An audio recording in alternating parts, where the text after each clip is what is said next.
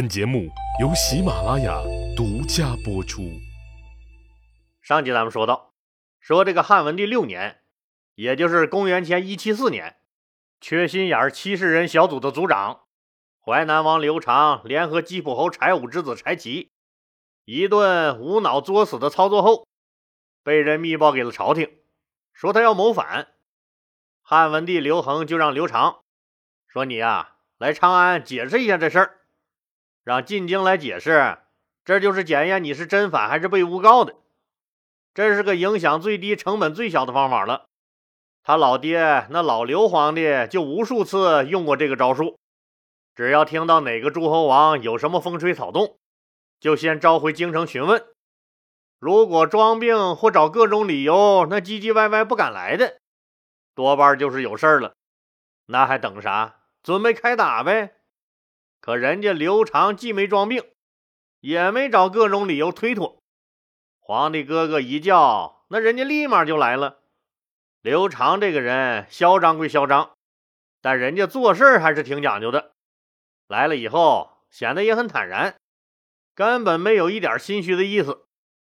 刘恒也很欣慰，来了你可就走不了了，你呀。刘长根本不承认那自己有什么造反这档子事儿。可是经过调查，列举出了刘长的一系列罪责，最后得出结论：淮南王刘长造反，证据确凿。丞相张苍、代行御史大夫职责的典客冯敬和宗正、廷尉、中尉等大臣联合上奏，说刘长的罪行都能死好几个来回了，都能啊！大家一致要求，那立即判处他刘长死刑，剥夺政治权利终身。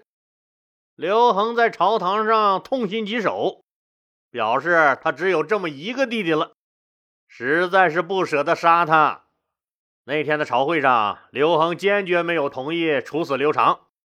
散朝以后，很多大臣们都说：“皇上仁义呀，真是个仁德之君呢，真是个。”但谁都知道，那国有国法，家有家规呀。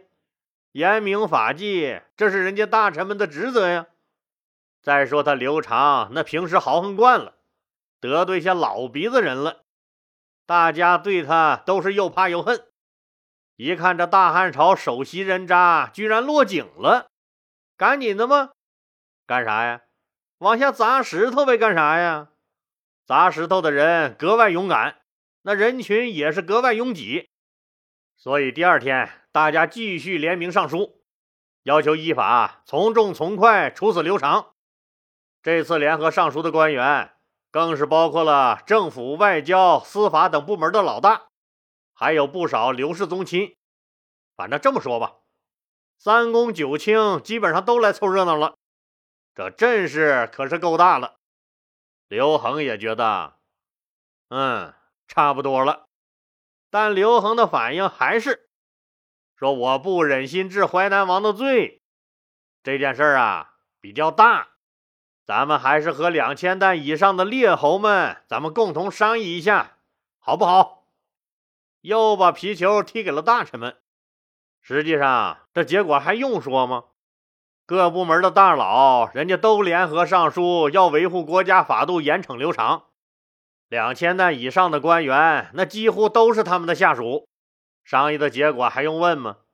商量来商量去，那结果当然还是立即处死刘长。这下子刘恒没话说了，长叹一声，松了口。大家伙儿啊，大家伙儿，虽然你们为了严明法纪要杀了他，按法度他也确实该死，但我还是不忍心呐。你们看这样好不好？废了他王爷的爵位，就留他一条命吧。大臣们一看皇上松了口了，也都纷纷表示：“皇上您真是仁德，但在免其死罪的前提下，那活罪可是不能饶了。要求把他全家都发配到遥远的蜀郡盐道穷游去生活。”就是把他全家发配到四川的那个穷游那个地方。刘恒也表态，听从大家伙的意见，但明确表示，说不希望自己的弟弟一家受苦，必须要保证他衣食无忧，还假惺惺当场就制定了标准，那就是每天必须保证给他们五斤肉、二斗酒，还特许他带十个他最喜欢的嫔妃陪着他去四川。怎么样？这无论从法律角度还是人情角度讲，刘恒对刘长的判决都是太宽大、太仁至义尽了吧？这样的哥哥，那谁还能说出人家一句不好来？眼看着刘恒这个影帝的表演就要杀青了，可爱叨叨的郎中袁盎又感觉到了还是不对劲儿啊，就去提醒刘恒说：“陛下您一直惯着淮南王，结果现在搞成了这个样子。刘长那个人脾气火爆，那软硬不吃的性子，那您也是知道的。您现在突然要这么对待他，我是怕他呀，从来没受过这委屈。”被这么突然一打击呢，他肯定会受不了。路上再出点啥事儿，可就麻烦了。刘恒笑了，哎，就是给他点教训，让他受点苦，知道知道轻重。过段时间，风头一过，我就让他回来了。他应该理解我的苦心了。能出啥事儿啊？袁盎赶紧闭嘴不说了。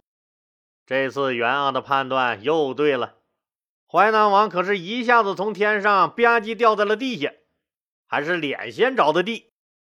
您就想吧，这脸比屁股都大了。押送他的官员也没有接到人家刘皇帝的命令，也不敢给他打开枷锁。一路上就这么在一辆密封的囚车里，带着枷锁颠簸的往四川押送。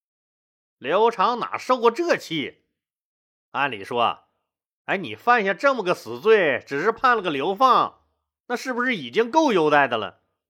您好歹心里也得有点逼数吧，也得。可他刘长一点也不反思自己，一心只是想，这回节操算是掉光了，三观也毁完了，这也太侮辱人了，这也，我这么牛逼的人。那怎么能受得了这样的屈辱呢？越想越生气，越想越郁闷。这个号召了七十个人就敢造反的史上第一人，二杆子刘长，从土豪直接变成了韭菜，搁谁谁受得了？直接就来了个非暴力不合作的绝食运动，生生把自己给饿死了。他死以后。刘邦的八个儿子，现在可就剩下刘恒、刘皇帝一个人了。刘长最终得到这样的结局，那当然主要是他自己的责任。但对于刘长的胡作非为，那刘恒不但不及时打压提醒，也不给他安排一个严厉的丞相辅佐他，只是一味的容忍、放任、纵容他。等到刘长作死作到天怒人怨了。他再做出一副万般为难、不得不处罚的姿态，成功的弄死了威胁他地位的这个弟弟，自己还闹了个仁德的好名声。他把翻云覆雨的帝王心术，那简直是演绎到了极致。最后给我们后世留下了一点启示：打是亲，骂是爱，那忒有道理了。当刘恒听到刘长绝世而亡的噩耗，在朝堂上就忍不住放声大哭。好几个泪点低的大臣、太监、老妈子，那也都陪着他哭了一场。为了怕别人说是他杀了兄弟，刘恒就把刘长的死怪罪到了囚车沿途经过的各县官吏们渎职，随即办了一件很不地道的事儿，把各县负责押运淮南王这项工作的人，那凡是认为有责任的，都被当众斩了首，以表示刘长的死和他自己的确无关。都是这帮子家伙那渎职惹的祸。杀完这些替死鬼以后，刘恒下令按这个侯爵的礼仪，把刘长安葬在了雍县，谥号厉王，并为他设立了三十户守墓人。除此之外，刘恒还将刘长的四个儿子都封为了侯。刘恒虽然算计的很精明，这一通神操作下来，那还是没有堵住天下人的嘴。群众的眼睛是雪亮雪亮的。几年以后，那刘恒突然听到民间传出一首刺耳的民谣：“一尺布，尚可缝；一斗粟，尚可充。兄弟二人不相容。他知道，这就是暗指他杀了刘长那件事。听到这首歌谣，那刘恒脑袋嗡的一声，不想听啥，那偏偏就能听着啥。天下人一直还是觉得是我刘恒为了侵占他淮南那块土地，杀了自己的弟弟。列祖列宗在前，那千秋史册在后。刘恒当然不愿意担这个杀弟的恶名了，为了堵天下人的嘴，硬着头皮又把淮南的土地分封给了刘长还在世的三个儿子，其中把刘安封为淮南王。结果这个决定却给淮南地区留下了直到汉武帝时期还反复发作的诸侯谋反的痼疾。这个新淮南王刘安也是个厉害角色，他是西汉的大文学家、大思想家。在汉武帝时期，又学他爹一同谋反，后来事情败露自杀。淮南王刘安是世界上最早尝试热气球升空的实践者。他把鸡蛋去了蛋清和蛋黄，留下蛋壳，用艾蒿燃烧取热气，使蛋壳浮在空中上升。他也是中国豆腐和豆浆的创始人。明朝罗新在这个《婺源》这本著作中，就有刘安做豆腐的记载。明朝李时珍在《本草纲目》中也说：“说豆腐之法始于淮南王刘安，死了的刘长这下子算是没了烦恼，而活着的贾谊却苦闷异常。那贾谊是谁呀？为啥他郁闷了呢？贾谊是西汉初年著名政论家、文学家、思想家，他是洛阳人，生于公元前二百年。他的老师是荀子的学生张苍。”哎，就是灌婴死了以后接任丞相大位的北平侯张苍。贾谊从小就聪明异常，就是我们俗称的天才少年，别人家的孩子。要搁现在呀，那绝对是清北的好苗子。再加上张苍这个名师指点，贾谊小小年纪，那诗书礼义就无所不知，无所不晓。当地第一才子的名头，牢牢地挂在这哥们的脖子上。他的才气引来了父母官河南郡守吴公的注意，把他招至门下，对他非常器重。在贾谊的辅佐下，吴公治理河内郡，那成绩卓著，社会安定，百姓安居乐业。在连续几年的全国郡县评比中，不管是 GDP 那还是什么屁吧，反正都是全国第一名，那了不地呀！那。这个成绩成功的引起了刘皇帝的注意。那时候刘恒刚登上皇帝宝座不久，急需有才干的官员帮他打理天下。他听说河南郡守吴公政绩天下第一，就把他调往中央，高升为了廷尉。吴公更是顺手拉了贾谊一把，在刘皇帝面前不停的吹，说贾谊这个人怎么怎么地，怎么怎么地。刘恒来了兴趣。招来贾谊一看，一股清流扑面而来，咋的呢？那时候刘恒刚刚坐上皇帝宝座，围着他指手画脚、嗡嗡嗡的，都是那些推举他上位的老头子们。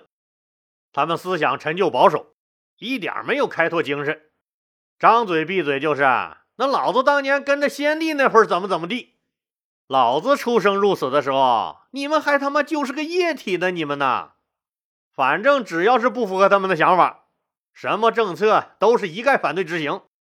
每天和刘恒说些陈词滥调，刘恒都快烦死了。今天一见贾谊，那清清爽爽一小伙，回答问题那更是见解精辟，分析透彻，对答如流，侃侃而谈。刘皇帝高兴了，新鲜血液呀，这是一股啊，直接就把贾谊破格提拔为了博士。从此拉开了他参与汉朝政治的序幕。老李以前说过，那时候的博士不是现在的硕士、博士的那个学历，而是一个官职。这是一个掌管书籍文典、通晓史实的官职。这个官职和别的官职还稍有不同。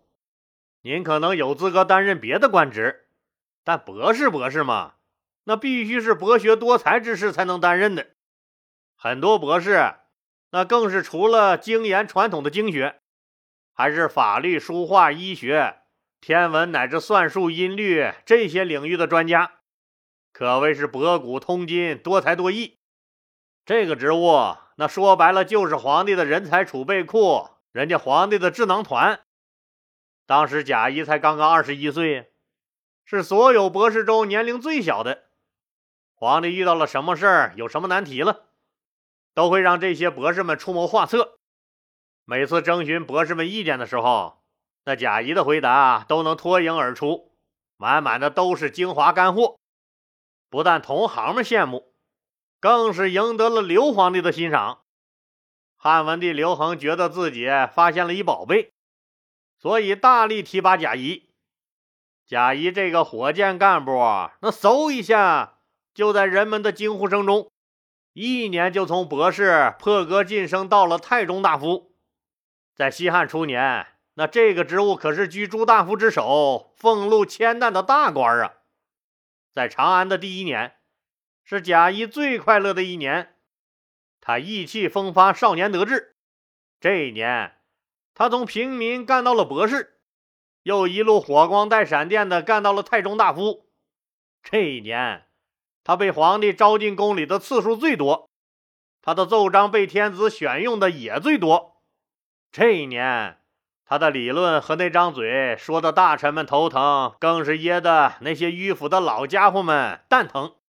这一年，他一出现就跟粉丝见面会似的，人乌泱乌泱的挤着来看他。这一年，他分明在刚刚登上皇帝宝座的汉文帝的眼神里，无数次的读懂了一句话：“哎呀妈呀，大兄弟呀，俺们这嘎达就指望你了。”这一年，他才华无双，誉满天下；这一年，他意气风发，敢骂天子的宠臣，人人唯恐逢迎不及的邓通只会阿谀奉承。还是后生可畏呀！